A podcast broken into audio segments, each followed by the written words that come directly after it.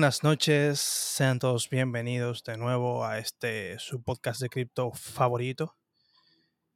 La noche de hoy, muchachos, eh, vamos a hablar unos cuantos temas que en realidad para los que sean muy muy nuevos en el mundo de cripto no les, no les sonarán familiares hoy, pero les prometo que en dos meses o tres meses sí. Eh, estoy aquí con Instafinanzas Instafinanzas por aquí. Empecé en el mundo de las criptomonedas a mediados de febrero de, este año. Eh, mi primera compra fueron mil pesos en Bitcoin y lo compré en un ATM de Bitcoin que hay en la ciudad de Santo Domingo. Entonces, a partir de ahí, sin saberlo, empecé a hacer dollar cost averaging, DCA, y cada quincena compraba y el precio subía subía hasta que llegó el crash de mayo. Cuando llegó el crash de mayo, que el precio bajó la mitad y yo compré mayormente en alta, desde 46 para arriba, eh, realmente vi que mi inversión bajó mucho de precio, sin embargo, eso me motivó a mí a investigar más sobre los precios y entender que el cambio que viene con las criptomonedas no es una cuestión de que sí va a suceder, es cuándo va a suceder. Y hay que, y hay que estar preparados para cuando suceda.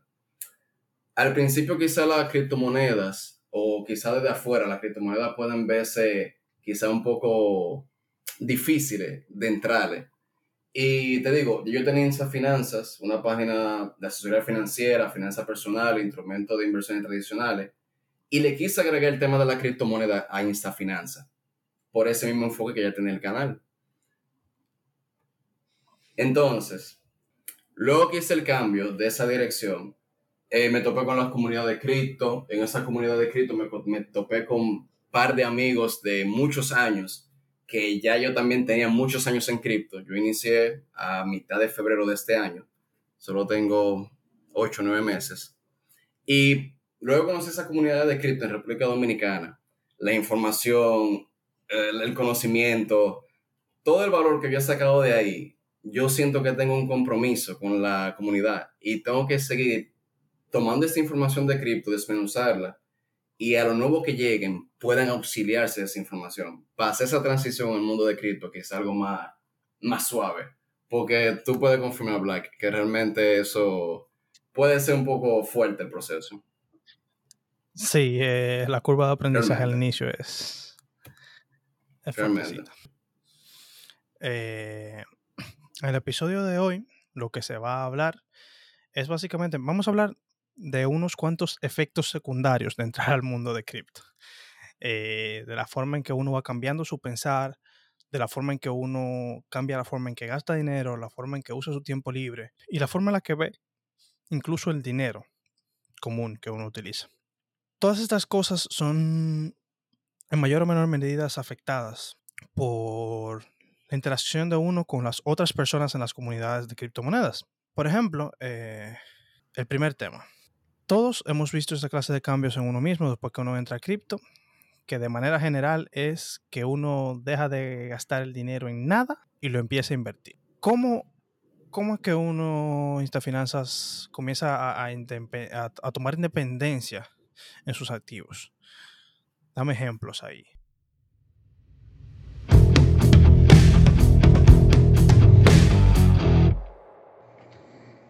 Todos los comentarios y análisis emitidos por Black Cloud y sus invitados en este podcast son solamente sus opiniones y resultado de sus propios estudios y pruebas. Usted no debería tomar las opiniones expresadas en este podcast como recomendaciones o asesoramiento financiero, solo como la manifestación de sus opiniones personales. Este podcast es solamente para fines educativos.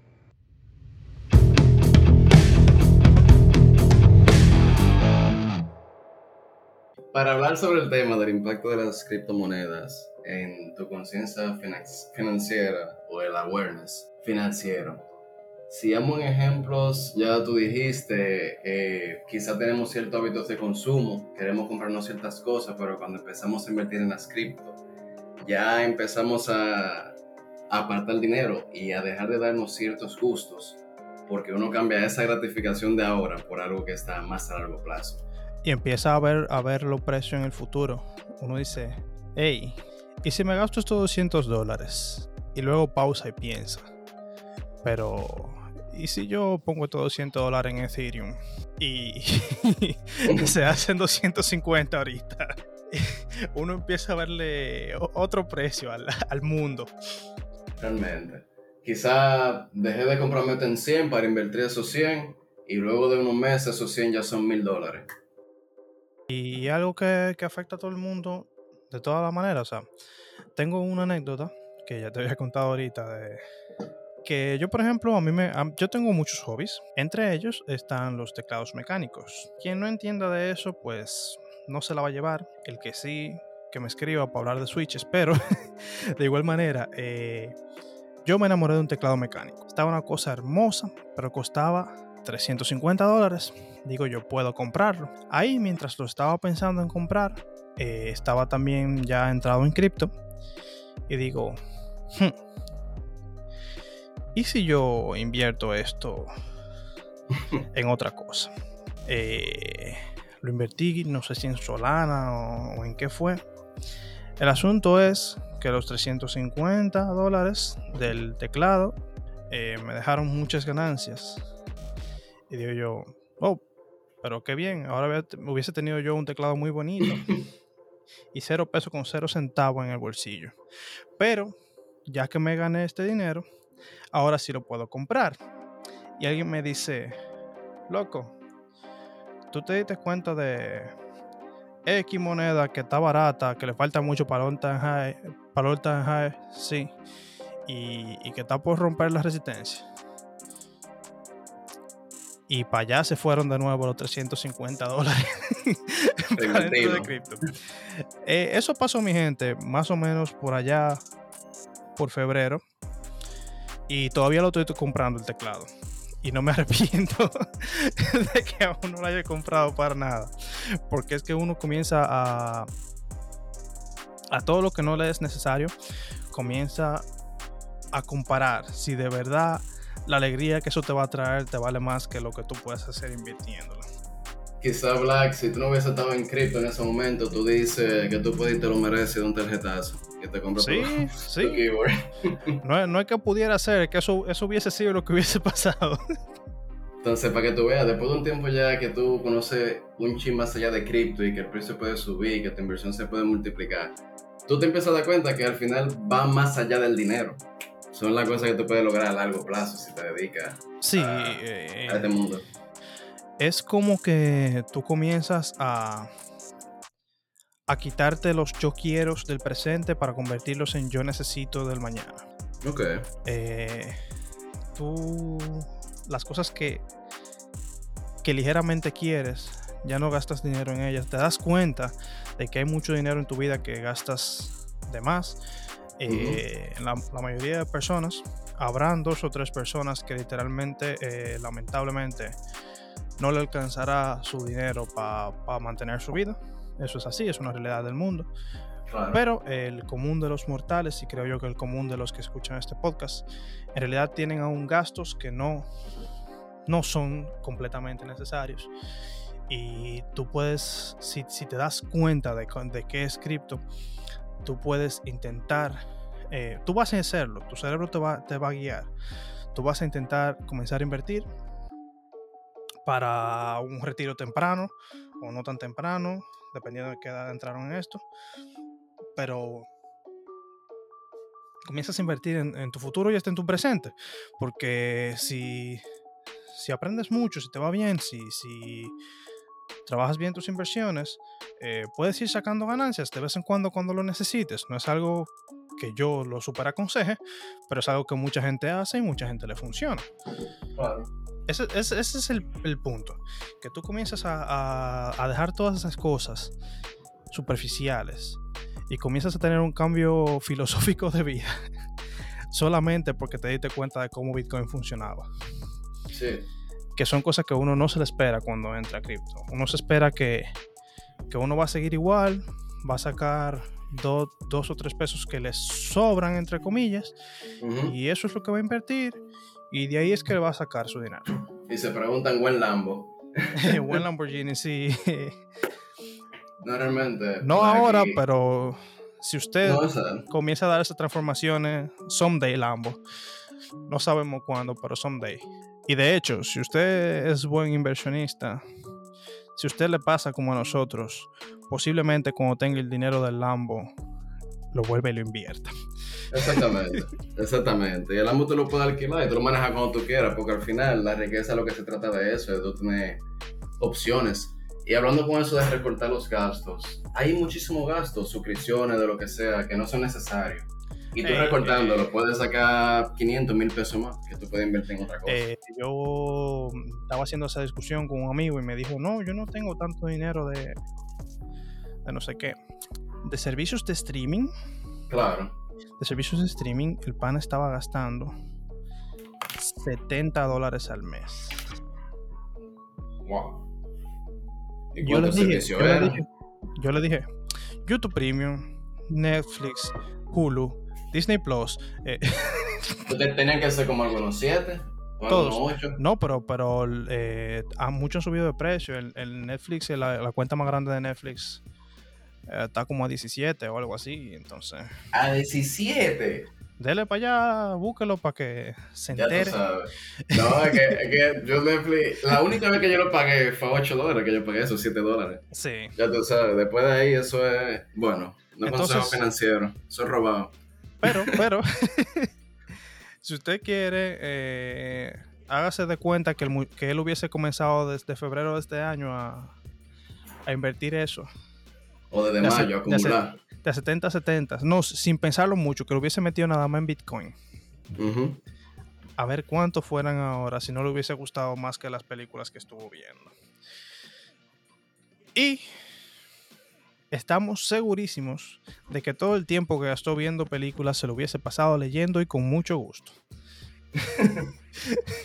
y ya, valor monetario, cero. Entonces, eso son cosas que en el sistema tradicional, te digo, o sea, es que el sistema te condiciona para eso, para que tú consumas, para que tú consumas eh, desmedidamente. Que sea algo que tú tengas que hacer obligado, para que ciertos círculos sociales te acepten. Oye, esa vaina. Entonces te estás vuelto, vuelto, loco con el consumo. Tengo que tener Netflix, tengo que sacar este préstamo, tengo que tener este carro, déjame hacer leasing. Ah, que sí. Que si yo no vi Squid Game, yo estoy atrás. Sí, hombre. Lo único que vieron es Squid Game que, que andan atrás son los que vienen Squid Game la criptomoneda. Que lamentable. Eso, es el único capítulo que yo he visto de esa serie. Pero hablando de eso mismo, justamente, eh, pasa otro efecto secundario más de, estar en el mercado de las criptomonedas, que es que uno empieza a utilizar más y más de su tiempo en aprendizaje y menos en entretenimiento. No, antes de que se me alarme uno, no estamos diciendo acá que entretenerse es malo o es innecesario, pero sí creo que podríamos estar todos de acuerdo que en esta época y fecha y edad estamos todos entreteniéndonos de más. Yo lo creo también. Estamos todos entreteniéndonos de más. Yo lo sigo opinando aún después de empezar a estudiar profundamente de cripto. Y es que el mundo no se nos ha hecho cómodos. Está bien, eso está bien. Pero ahora tenemos mucho más tiempo. O sea, no tenemos, creo yo, que ninguno levantarnos a las 4 de la mañana a ordeñar vacas para llegar a tu casa cuando se acaba el sol. Entonces, estamos teniendo un montón de tiempo extra. ¿Qué, ¿Qué hacer con ese tiempo? Pues a la mayoría se han ido por la solución fácil, y no los culpo porque es la solución fácil y los humanos estamos hechos para tomar la vía de menos esfuerzo, así funciona el cerebro, pero si usted se dedica y pelea con su mente, usted se puede dar cuenta que comenzar a aprender cosas, y le pasa a mucha de la gente que entra en cripto de nuevo, todos los que están ya tiempo en esto, hoy es un episodio, se llama en inglés Relatable, lo que estamos hablando aquí, todo el que tiene tiempo solamente va a pasarse el episodio entero diciendo, ah, sí, así mismo. Eso me pasó. Eh, que uno cambia la, todo, mucho de ese entretenimiento por educación. Uno empieza, yo, en lo personal, a mí no me gustaba mucho leer. yo sí ocupo mucho tiempo en desarrollo, programación, viendo videos de, de, gente haciendo proyectos y tal, pero a mí no me gustaba leer. Yo no recuerdo haber comprado un libro antes de este año. Y este año he comprado tres libros, los tengo acá, están los tres a mitad a la vez. Tengo seis libros más, sí, los tres a mitad a la vez. Tengo seis libros más esperándome en el carrito de Amazon. Dinero que sí vale la pena gastar, porque ese, ese sí vuelve el, de, ver series no vuelve. Este sí se te retorna. Tengo seis libros más esperándome en el carrito. he incluso bajado PDFs que no me gusta, he leído muchos. he visto manuales. incluso el tiempo que digo ya, voy a soltar esto, déjame ir a ver videos. Voy a YouTube, me abro la CryptoUni o Finematics y me tiro un capítulo de eso de nuevo. Es que llega, un punto que ya se entretenido. Llega un punto que se, hace entretenido ya. En verdad, totalmente. O sea, ni siquiera es, es, o sea, sonará para el que está por afuera que uno se quita el entretenimiento para ponerse a esforzarse y a pasar un montón de trabajo. Pero no, no. No, no, nada de eso. Créanme que sentarse a leer el libro de Stan de cómo sacar dinero en los bullies, en los bear markets, te entretiene. Eh, me di cuenta después de unas 30 páginas de largo de una sentada en las que ni siquiera me había puesto a, hacer otra cosa en, medio. Te entretiene. Y es muy chulo, es muy chulo ver que hasta ahora hemos hablado tu pensamiento a largo plazo, la forma en que ves tus gastos, incluso cambiar la forma en la que te entretienes a una forma de educarte. No, con relación al entretenimiento, que que tú entre el mundo, tú eres responsable de tu educación, tú eres responsable de tu dinero. Y si tanto tú ganas como tú pierdes, es culpa tuya. Tú te empoderas sobre eso. Entonces, al tú ver que tú has aprendido sobre ciertos proyectos, que tú usas ciertas herramientas, y tú ves que tú leyendo vas logrando eso al paso que tú vas leyendo, tú mismo te animas y sigue para adelante, porque eso son cosas que te motivan a ti a, darle maduro. Sí, que en los primeros días, cuando viene un veterano y te dice Dior, y tú dices, eso es un perfume, ¿qué diablo tú, tú, me estás hablando? Tú me estás dando un boche. Yo confieso que yo todavía lo leo así. ¿Tú crees que te están intentando ofender cuando tú te das cuenta de que eso significa do your own research? Pero no es una maldad. no, para no una ofensa. No es que quieren salir de ti es que por tu bien. hacer, tu, hacer tu propia investigación, pues, eso está bien, lo acuerdo también, que yo sepa, no he dicho nada. Eh, por tu bien, lo mejor es que tú investigues. Y es un consejo, un muy buen consejo, que es el primero que te dan y uno se lo encuentra raro, pero sí. Y es lo que vas a aprender a hacer después de un tiempo. Eso es la autoeducación, al final. Y entonces tú estás acostumbrado a recibir la educación que te la den en bandeja de plata.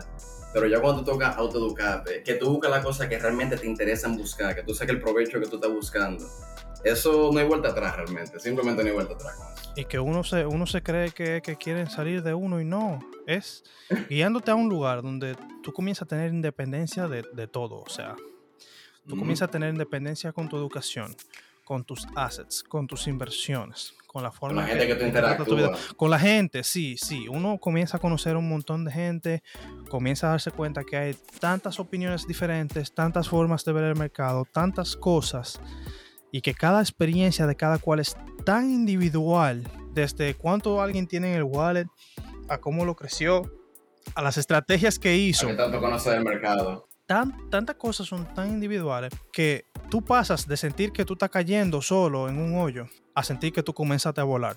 Wow. y lo interesante de eso es que, es que las personas están ahí voluntariamente en ese grupo. Nadie le está sacando ni un peso a eso, por ejemplo. Después de un tiempo tú te das cuenta que nunca nadie quiso salir de ti porque por algo del pana sigue ahí. y te sigue respondiendo, te sigue diciendo el otro día, bro, Dior de nuevo. ¿Qué hiciste? te preguntan, ¿qué hiciste? ¿Cómo te fue? me fui a Olin y me deculé. y cuando tú dices eso, que tú te deculaste, tú te das cuenta que la gente está ahí y te dice, bro, no le pares, que yo también me he pasado. estamos todos aquí en lo mismo.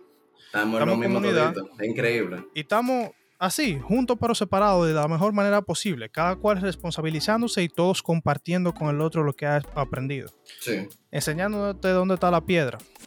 Y si tú no lo viste de que el otro te enseñó dónde estaba la piedra, o tú lo vas a aprender muy pronto. Tú lo vas a ver cuando te dé el tablazo. Así mismo. Pronto tú te vas a dar cuenta.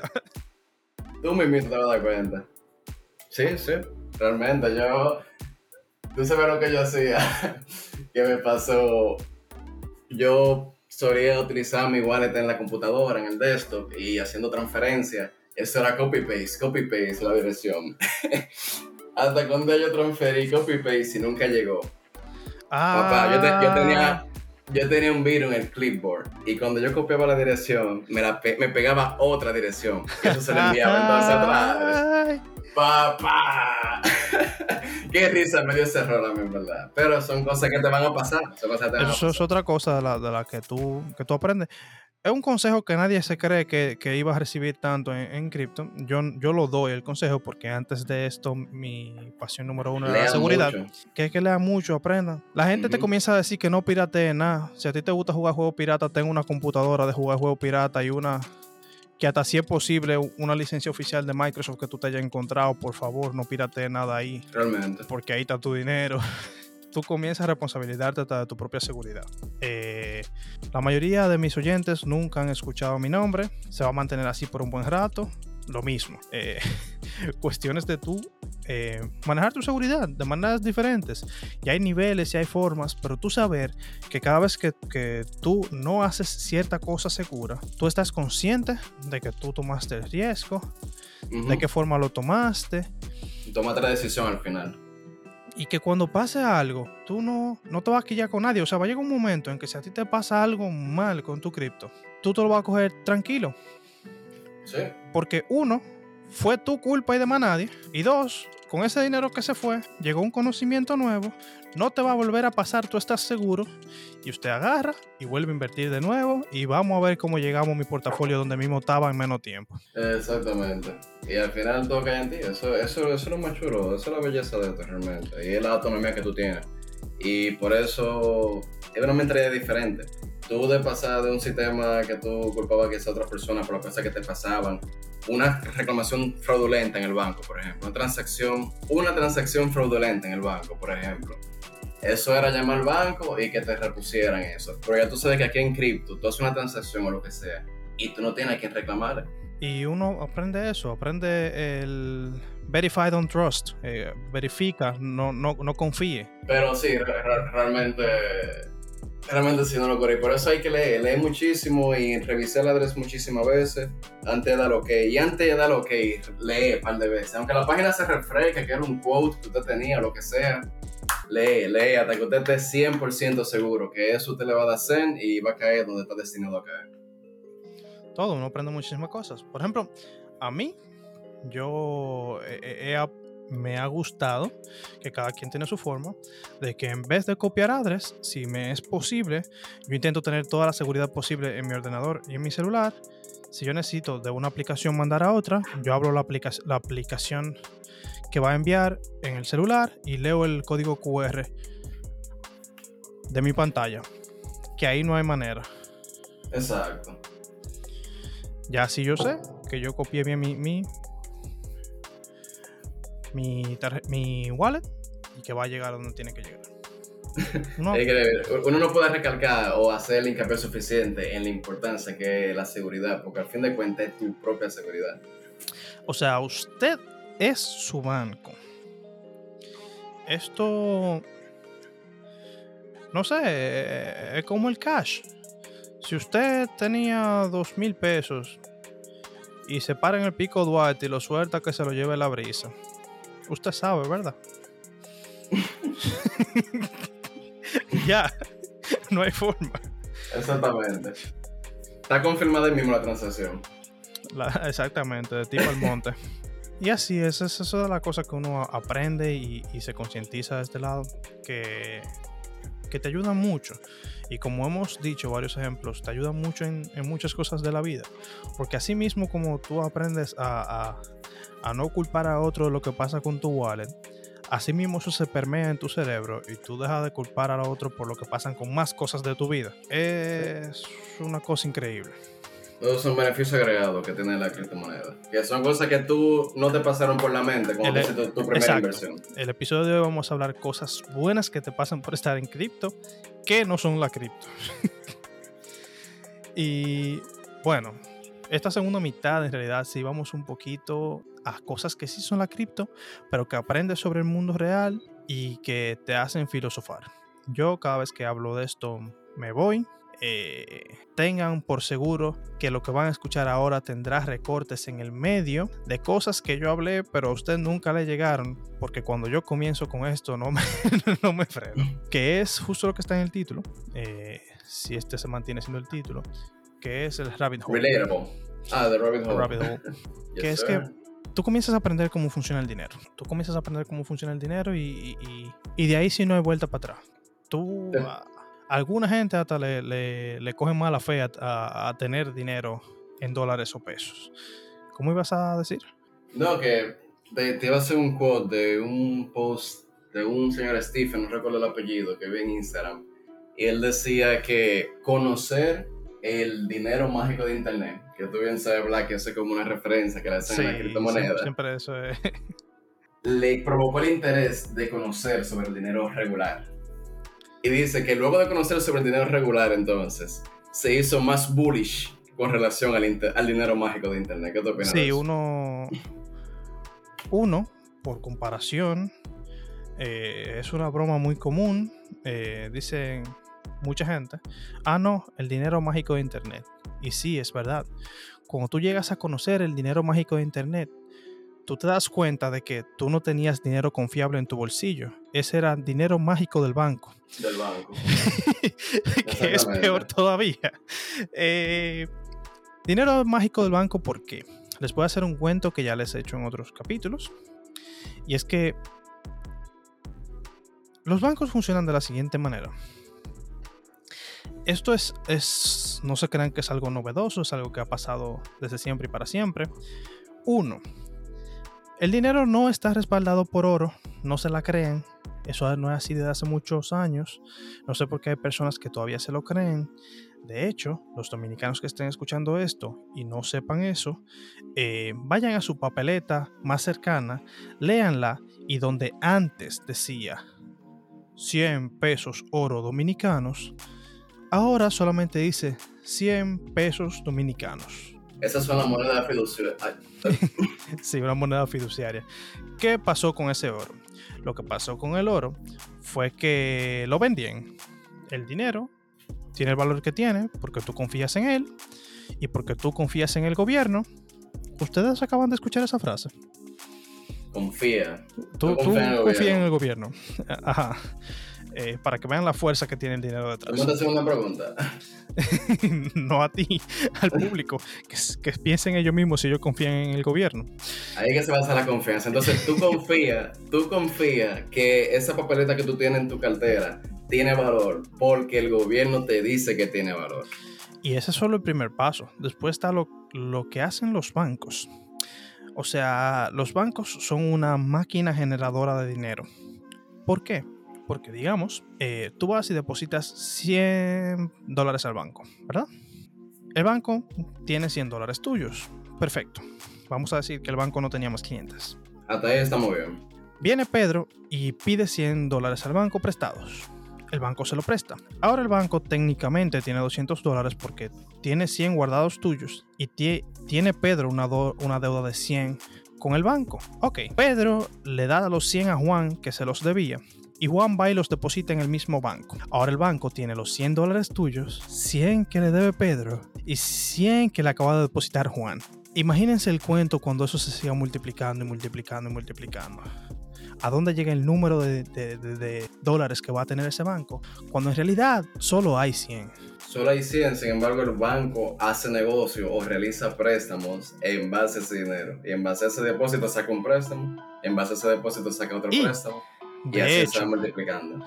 de hecho en, no sé en República Dominicana el número exacto, pero me consta que en Estados Unidos el banco tenía que tener en reservas hasta el 2020 solamente un 15% del total de dinero que él dice que tiene. Suena descabellado, ¿verdad? Solo tiene que tener un 15% del dinero que dicen que tienen. Ahora quieren saber lo que es verdaderamente descabellado. Que luego del 2020 eso se cambió por asuntos de la pandemia. Y el banco tiene que tener guardado un total, señoras y señores, escuchen bien, 0% del dinero que ellos dicen que tienen que tener guardado por ley. Qué obligación más mala. ¿Tú te imaginas eso? De que tú tenés que tener un 0% del dinero que en realidad está diciendo que tú tienes. No me lo quiero imaginar realmente, pero eh, eh, es una responsabilidad muy grande. Entonces se ponen mal uso porque tú ves que se realizan muchísimas facilidades, muchísimas ferias de vehículos, muchísimas ferias hipotecarias y eso es base a préstamo con un dinero que básicamente no existe.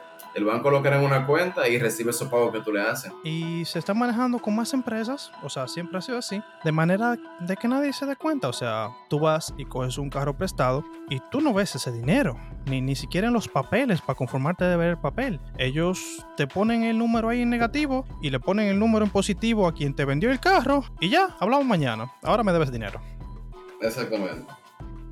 Qué operación entonces, eso es lo que la criptomoneda ponen en riesgo. Al no tener una entidad central que se encarga del manejo de esa operación, no está ese riesgo de que, de que se usen de mala manera estos recursos.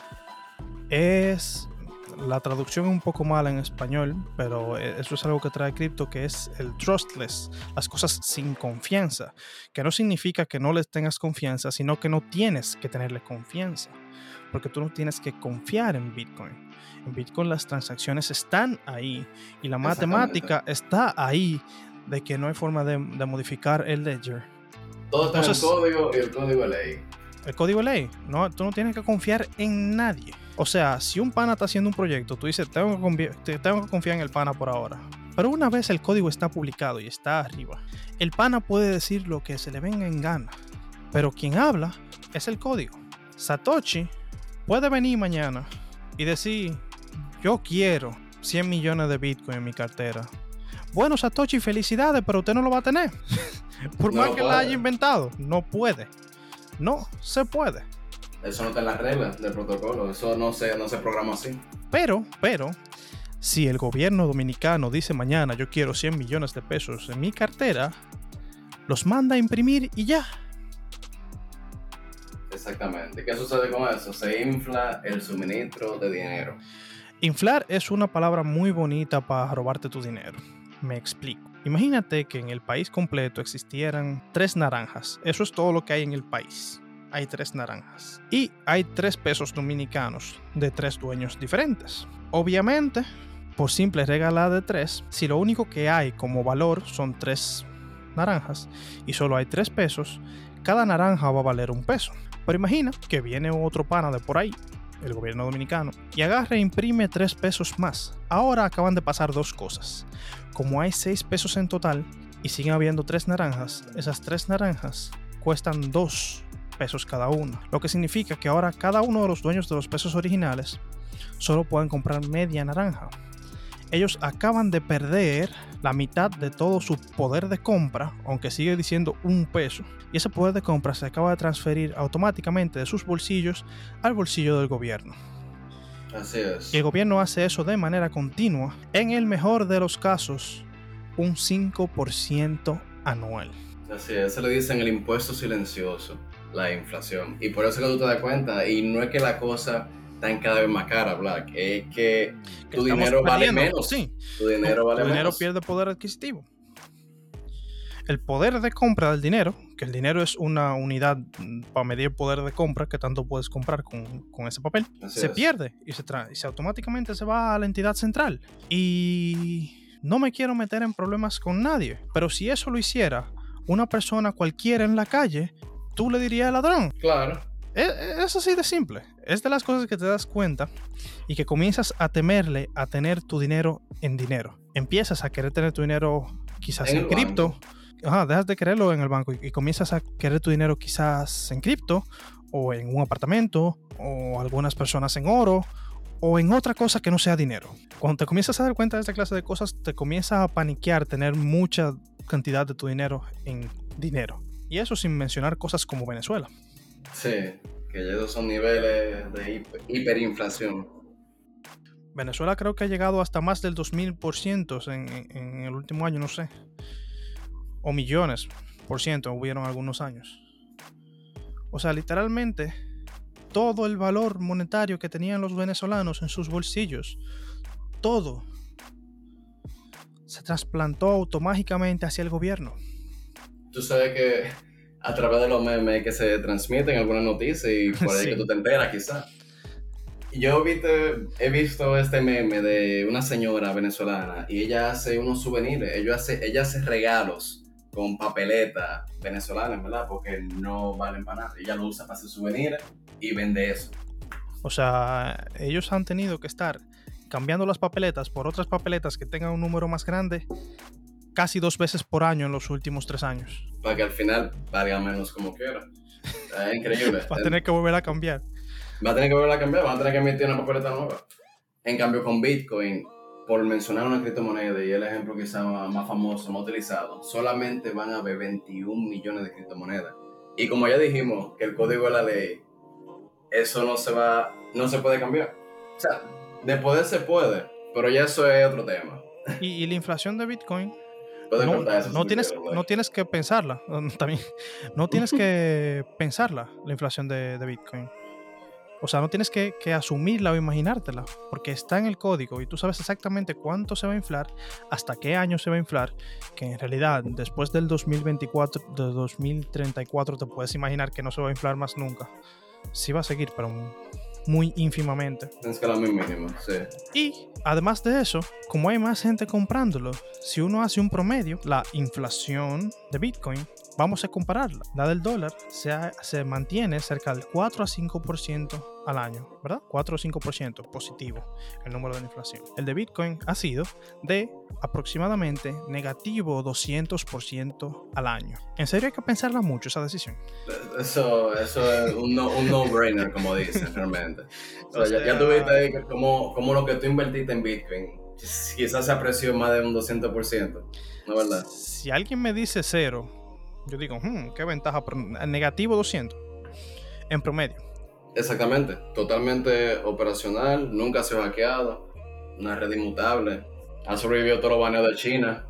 Y ahora es legal tender en un país. La última discusión que tenía la gente es que eso no es legal, El Salvador nos acaba de salvar. Ya tenemos ganada ese pedazo de la discusión. ¿Es legal en El Salvador?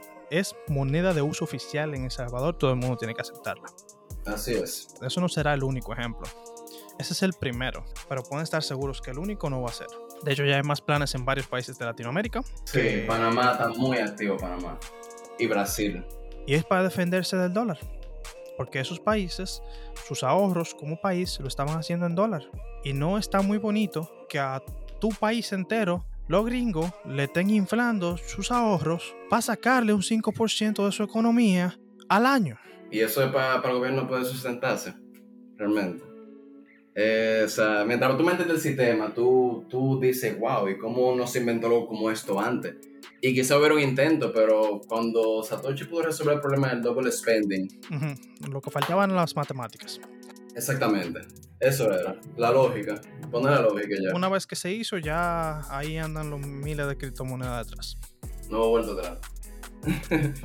realmente uno, uno, uno, puede hablar del ejemplo de, Bitcoin, pero realmente Bitcoin ni siquiera tú velo como muy complicado. No invierte en Bitcoin. Realmente tú con solamente ahorrar en Bitcoin, que tú sabes que mensual una cantidad o mensual una cantidad, Bitcoin, lo que sea usted no se lo imagine como algo de invertir, de que voy a entrarle tanto, cuando te tanto. No, no, no, no, no. Imagínese que es su cuenta de ahorros. Y échele ahí dinero y no se preocupe. Yo sé que suena raro, pero no tiene que tener fe, nada más tiene que tener conocimiento. Investíguelo. Se va a dar cuenta. No tiene que confiar en mí, tiene que confiar en Bitcoin quizá en dos o tres meses va, quizá en dos tres meses va a agradecer haber abierto esa cuenta de ahorro en Bitcoin. hey, quizá tú pasas un pique en dos o tres meses, pero te aseguro que en dos o tres años no. Eso sí. En dos o tres años no. Hasta ahora ha probado que no. Y Bitcoin va, y el que me quiera llamar exagerado, que me llame exagerado, pero Bitcoin va para, aunque sea el millón de dólares en esta, en esta década. Claro que sí. Ese, ese entre 500 mil y un millón. NFA, pero es que, pero es que los hechos están ahí, los hechos están ahí realmente. No los hechos, sino todos los números indican eso. Y eso es lo que la gente quiere también. Y te digo, esa es la, esa es la moneda del mundo, Black. Ya cuando el mundo entero se monte en eso y quizás tengamos de que un estándar Bitcoin, si llega a pasar, eso va a ser algo que yo no te puedo explicar con palabras. O sea, todavía mi mente no puede procesar ese tipo de cambio. Pero ya estamos tomando participación de eso, invirtiendo ahora en este mercado. Claro, tomando las precauciones del lugar. Y, esto, todo esta, este lío al que nos hemos metido, solamente demuestra otro punto más. Y es que entre todas las otras cosas que aprendes, aprendes a estudiar en detalle. Toda esta información que nos ha salido de la cabecita no es nada para toda la información que ha entrado. Y esto te cambia en tantas maneras y te da tanto conocimiento sobre tantas cosas que tú sin cripto y tú con cripto no son la misma persona. Y no, es que sea, y no es que sea un culto. es que hay tanto que aprender, tanto que la escuela y la sociedad nos enseñó a no intentar aprender. Que si ustedes se dan cuenta, piensen en por qué ustedes, a menos que específicamente estudiaran contabilidad, nunca recibieron clases de contabilidad en la escuela, aunque sí quizás de informática o de naturales o de lo que sea otra cosa, hasta, no sé, francés, pero nunca tomaron clases de, de finanzas. Nunca nadie les dijo en la escuela cómo funciona el dinero. ¿Alguien se lo dijo en la escuela? ¿Cómo, cómo, cómo funcionan los bancos? Yo no tomé ni economía 101, ni criptomoneda for dummies, nada de eso. Y todas estas son cosas que entran a tu mente y te comienzas a interesar de otras cosas. Por ejemplo, conozco muchas personas que antes de esto no les interesaba mucho el mundo de la programación y la seguridad y ahora están aprendiendo a ser desarrolladores porque entraron a cripto. Gente que aprendieron que era un VPN, aprendieron que DVPN, que es un proyecto de Cosmos, es uno de los mejores VPN que existe en el mundo. Aprendieron que es gratis, porque se aprenden muchas cosas, muchas cositas de las que aprovecharse para no tener que pagar. Exacto, porque tu dinero, recuerda. Tú aprendes tantas cosas de tantas áreas porque todos los proyectos eh, tratan de una u otra cosa. O sea, cada proyecto, hay muchos proyectos que tratan de muchas cosas diversas y todas esas cosas diversas llegan a ti y comienzas a aprenderlas gracias a cripto. Yo, por ejemplo, estoy muy interesado en votaciones mediante blockchain. Hay una forma de hacer las votaciones por internet seguras. La hay. Tú dices, Black, por ejemplo, que los votos, que una forma privada sea el equivalente a un voto y ese voto entonces quede registrado en ese blockchain Ahí eh, más sacar la data de ahí y ver cuántas personas firmaron por cuál candidato, cuántas personas firmaron por, por qué otra cosa. Y ya ahí tú sabes que eso no está, eso es mutable, eso no se puede alterar y, y no hay forma de darle para atrás. Entonces, hay que, que si usted no se había convencido con el dinero de entrar aquí, al menos conviénzase con el capítulo de hoy de que esto trae un montón de cambios a tu vida tan positivos que uno ni siquiera se da cuenta hasta que, hasta que se pone a analizarlos. Que, como dice una frase que leí, el riesgo ahora mismo es no tener cripto. Entonces... Así es. Totalmente relatable. El riesgo en este momento es no tener cripto. Entonces, mi gente, los espero a todos en la comunidad. Voy a dejar el link por ahí. Eh, vayan a visitarme las redes sociales de este muchacho que estuvo hoy acompañándonos. Creo que van a estar por ahí también en la descripción y en su página. Gracias a todos por haber escuchado el día de hoy. A todos, muchas gracias por haber escuchado. Eh, muchas gracias a nuestro invitado por estar aquí. Muchísimas gracias, gracias por contactarme. Decirle a todos que no tengan vergüenza, que quien quiera hablar sobre, no sé, algo especial que se haya encontrado en cripto, una clase de historia de cualquier tipo relacionada, puede escribirme y lo tendremos acá en otro capítulo. Eh, que sepan que pueden dejarnos mensajes de voz directamente en Anchor, en la plataforma donde subo los podcasts, y que esos mensajes se irán compilando y poniendo en la parte última de los episodios, o incluso si son preguntas, las puedo ir juntando para un día hacer un QA. Ya saben, compartan, compartan el episodio de hoy y les dejo con unas ideas que quería compartir. Finanzas Bien, Black. Realmente gracias por la invitación. Para mí es un placer y espero poder seguir participando en muchísimos más Definitivamente, sí. bueno, me gustaría que lo que escuchen se lleven por lo menos estas dos o tres cosas. Nunca, nunca, nunca, nunca, nunca dejen de leer y educarse sobre la criptomoneda y los proyectos que invierten.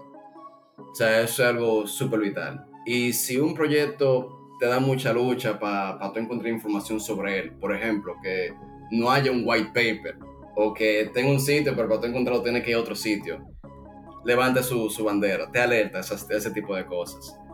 Yo entiendo que uno puede elegir tres, cuatro, cinco proyectos y convertirse en un experto en eso. Y entonces usted después acumula acorde. Claro, todo dependiendo de la investigación que usted hace. No es que se limite a esa cantidad de monedas, más bien que aproveche y aprenda con eso. Y después cuando usted vaya creciendo y su portafolio vaya creciendo, entonces usted piensa en la diversificación. Porque es otra cosa que pasa también. Queremos encontrar la siguiente cosa más grande, la siguiente cosa más grande y lo que estamos, lo que estamos haciendo es regando el menudo y al final cuando una de esas explota o dos explotan, el impacto en el portafolio no es tanto a que si nos hubiésemos enfocado en una moneda, digamos, acumulamos 1500 de moneda tal. y ya por último, la seguridad.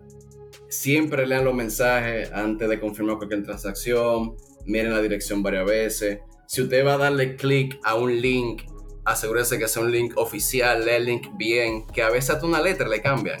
O sea, el ingenio que tienen los scammers en el mundo digital es algo increíble y por eso, como usted no tiene nadie que, que va a interceder por usted, que es usted solo contra el mundo, tiene que, tiene que cuidarse usted y responsabilizarse sobre eso. Y es cuanto, Black, de verdad, mi hermano, muchísimas gracias, brother, un placer. Bueno, mi gente, esto ha sido una recompilación de lo que nosotros hemos aprendido en cripto, pero ¿y tú? Espérate, espérate, espérate, espérate, te meto de grabar. Eh, y tú, ¿qué has aprendido? La verdad, se queda ahí. Pero a mí se me olvidó decir, recuerden seguir la página Instafinanzas en Instagram y si el contenido te parece de valor, compártelo con alguien más. Ahora sí, eso es lo que me faltó. Muy buenas noches.